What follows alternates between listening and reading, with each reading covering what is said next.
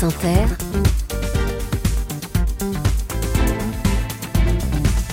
le 7-10. Mathilde Serrel, vous recevez ce matin l'auteur d'un phénomène. Thomas Schlesser, bonjour. Bonjour. Est-ce que vous croyez au talisman, au fétiche protecteur? Oui, absolument. D'ailleurs, c'est présent dans, le, dans mon livre et c'est quelque chose euh, qui, qui est présent dans ma vie aussi, ouais. Vous en avez un Oui, j'ai un, un, petit talisman. C'est quoi? Ah, c'est secret ça en revanche, chère Mathilde. La bonne fortune, en tout cas, entoure ce livre, Les yeux de Mona, ce roman d'initiation artistique que le monde s'arrache, ce best-seller, ce phénomène littéraire dont l'édition est déjà prévue dans 31 langues et qui s'est classé directement deuxième des meilleures ventes en France derrière Sylvain Tesson. Voilà pour le relevé encore partiel des compteurs, mais ça augmente chaque jour. Vous, vous le vivez comment? À la fois évidemment très heureux, ça va de soi, et un peu surpris parce que pour tout vous dire, quand euh, quand ce livre euh, a été terminé après dix ans de travail, ça a été vraiment un long labeur. Euh, eh bien, je n'y croyais pas plus que cela. Et euh, d'ailleurs, euh, mon, mon, éditeur chez Albin Michel, Nicolas de Cointet, euh, je lui avais dit, j'avais dit, euh, je sais pas. Il m'avait dit, mais moi j'y crois. J'y crois, j'y crois pour toi, et, et, je pense que ça peut aller très loin. Donc euh, après ça, il a fallu le, le, le recul pour se l'expliquer. Et là, je crois en effet que euh, ce qu'il y a dans ce livre, c'est-à-dire le lien très particulier entre un grand-père et une petite fille, parle de manière universelle. Voilà, oui. c'est la, c'est la particularité de ce lien qui est, je, je, crois, quelque chose de très, très, très universel. Qui porte le livre pour vous, en tout cas, quand votre éditeur vous a tendu ce petit papier où était écrit Mona, Pologne, Japon, Corée, Estonie, vous avez pleuré. Oui, en fait, bah, l'histoire est la suivante, c'est que euh, il m'avait demandé de, de venir dans, dans, un bistrot euh, et, euh, et, il arrive sans rien dire, il me tend juste un petit papier et, et en fait, c'était quelques quelques mois après notre rencontre, euh, je, je comprends à ce moment-là que les droits commencent à, à s'acheter dans, dans quantité de pays, le manuscrit a circulé et puis ça a été comme une traînée de poudre. Et ça s'arrête plus, hein, vous prévoit une tournée de rockstar, il y a l'Italie, l'Espagne, la Roumanie, la Chine. Oui et aussi les États-Unis. Oui. Euh, donc bon là c'est la c'est la fontaine de larmes. Alors si vous avez pleuré la, la première fois, euh, mais surtout c'était un pari au départ euh, et, et au fond un succès rencontre toujours une époque.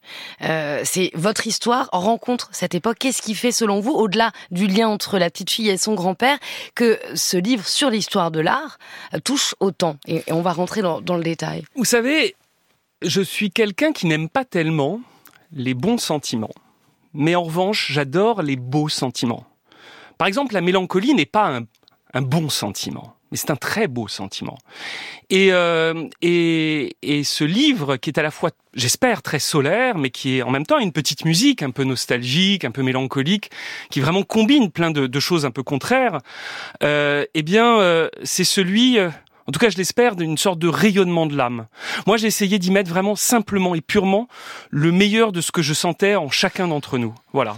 C'est un devoir d'être heureux. Hein. Vous citez les propos du philosophe Alain sur le bonheur parce que c'est un cours de philosophie comme ça. Au fur et à mesure qu'on déambule devant les œuvres, les dialogues entre Mona et son grand-père sont dadés, adorés, euh, bah, sont, sont, nourris de mythes, euh, de philosophie. Donc c'est un grand manuel aussi de culture générale, mais pas qu'on va on va se parler de, de, de ces yeux de Mona. C'est un fabuleux destin éditorial.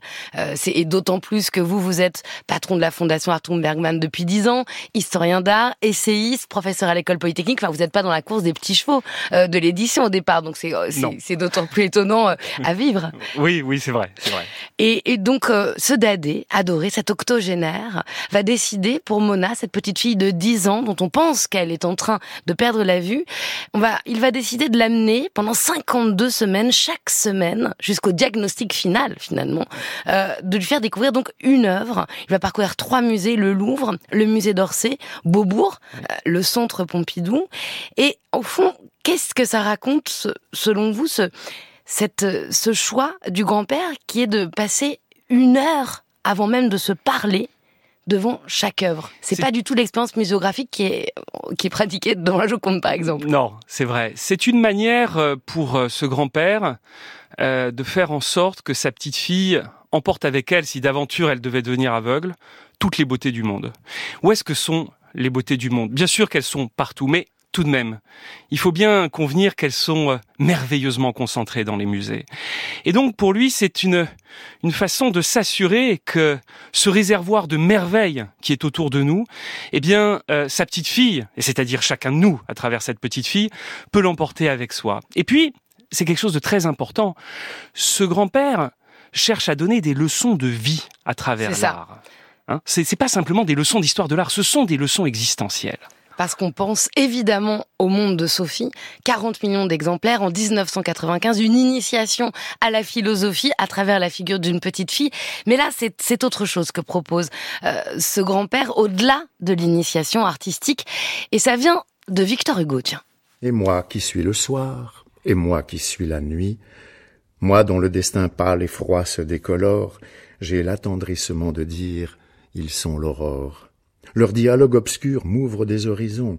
Ils s'entendent entre eux, se donnent leurs raisons, jugés comme cela disperse mes pensées.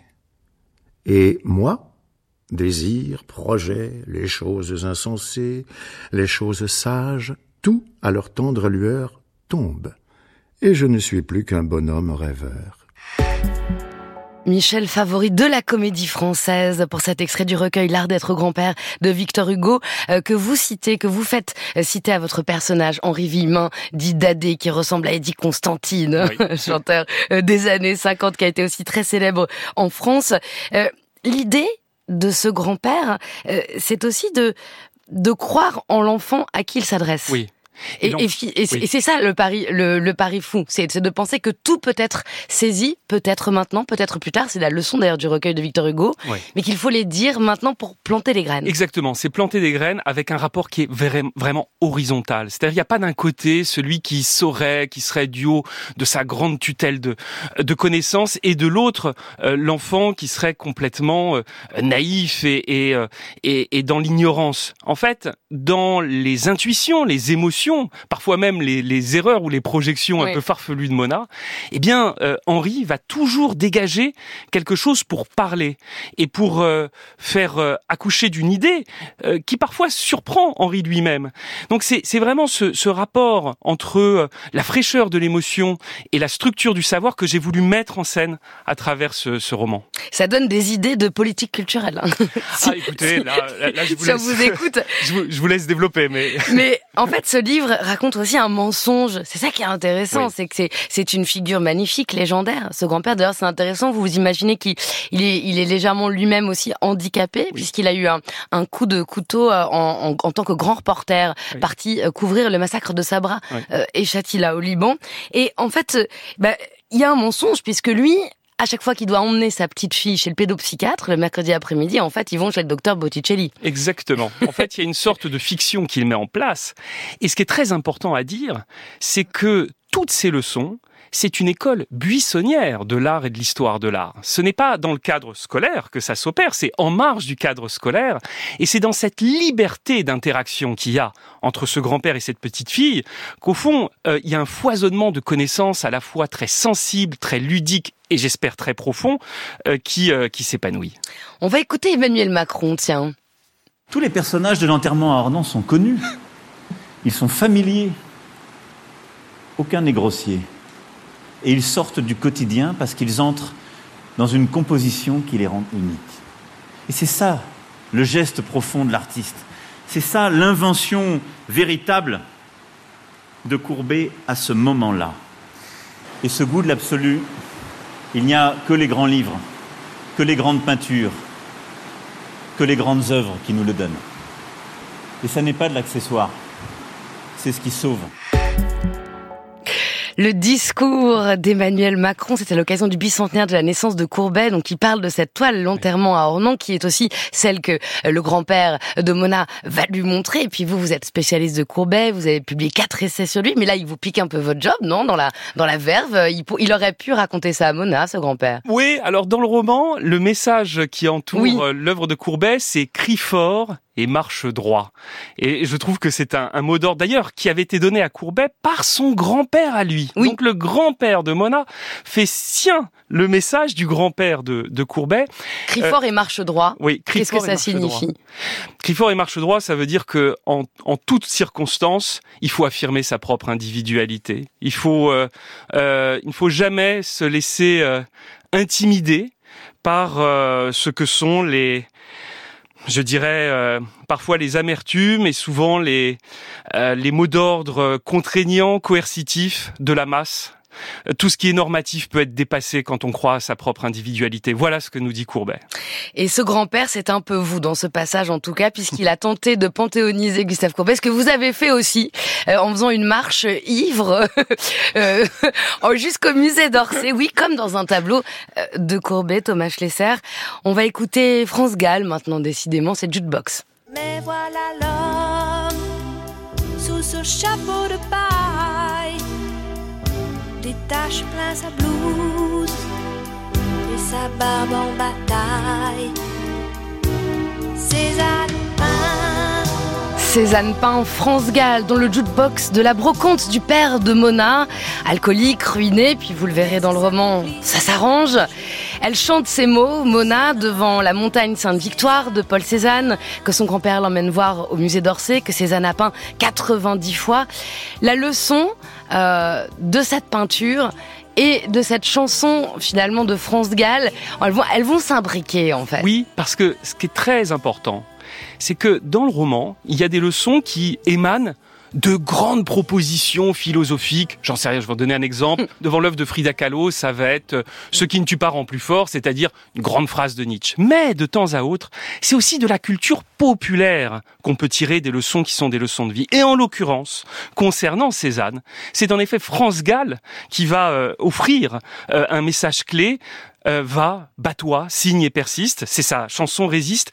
Et quand on connaît la ténacité qu'a été celle de Cézanne pendant sa vie, son extraordinaire abnégation pour aller au bout de son art, eh bien la chanson de, de, France Gall colle à la perfection. C'est-à-dire que dans ce chapitre sur France Gall, il y a à la fois Rilke qui est cité, hein, et puis il y a également, euh, il y a également euh, France Gall. Et puis il faut aller au Louvre par la nature et revenir à la nature par le Louvre. Autre leçon de Cézanne, c'est-à-dire que on redécouvre mieux la nature une fois euh, qu'on a vu la toile de Cézanne et inversement. Et inversement, c'est ce qu'on appelle euh, une boucle de rétroaction, hein, c'est-à-dire que c'est une symbiose. En fait, on voit mieux le monde quand on va dans les musées et on voit mieux les choses euh, des musées quand on est attentif à ce qui se passe dans le monde. Votre premier émoi artistique, c'est en partie devant une table de Courbet au musée d'Orsay justement, mais devant un jeu vidéo aussi. Oui, c'est vrai. En fait, mes premières vraies émotions esthétiques, moi je viens pas du tout d'une famille où il y avait de, de l'art et mes premières émotions esthétiques, c'était devant les jeux vidéo des années 80 et notamment devant un jeu vidéo sur euh, l'Amiga qui s'appelait Defenders of the Crown,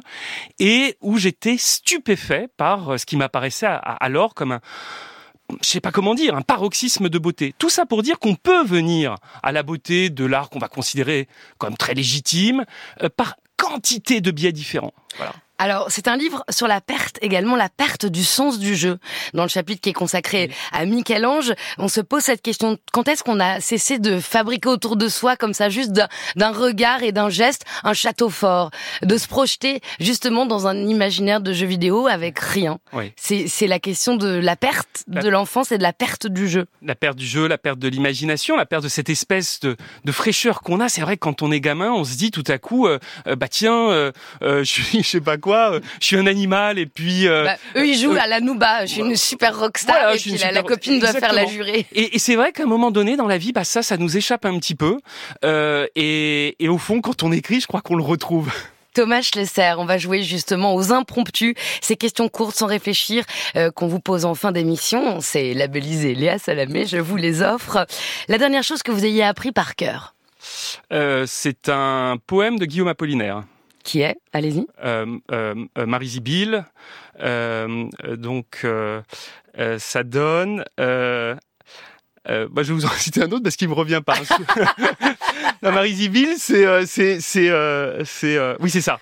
Je connais gens, je vais citer la dernière strophe, elle est magnifique. Je connais gens de toutes sortes, ils n'égalent pas leur destin. Indécis comme feuilles mortes, leurs yeux sont des feux mal éteints, leur cœur bouge comme leur porte. Qu'est-ce qu'une hypotypose Alors, une hypotypose, c'est plus ou moins euh, synonyme d'ekphrasie, c'est-à-dire c'est créer un- une, une hallucination visuelle par la description. C'est rendre le lisible visible.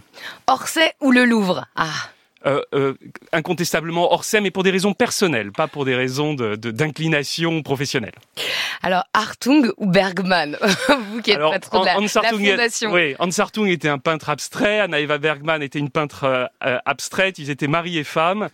Et parce que j'ai écrit un livre sur elle, Anna Eva Bergman, et parce que j'écrirai un jour un livre sur lui, Hans Hartung. Êtes-vous croyant, Thomas Schlesser? Euh, je suis pas à proprement parler euh, euh, chrétien, je suis de culture chrétienne, mais je suis pas à proprement parler chrétien. Mais oui, j'ai la foi. Enfin, dernière question, et Rachida Dati dans tout ça? Je de Rachida Dati, j'attends qu'elle m'étonne et ça ne m'étonnerait pas qu'elle le fasse. Thomas Schlesser, Les yeux de Mona, c'est exceptionnel et ça se lit par tous les bouts, publié chez Albin Michel et bientôt au cinéma, j'ai entendu dire. Bonne route et bonne journée.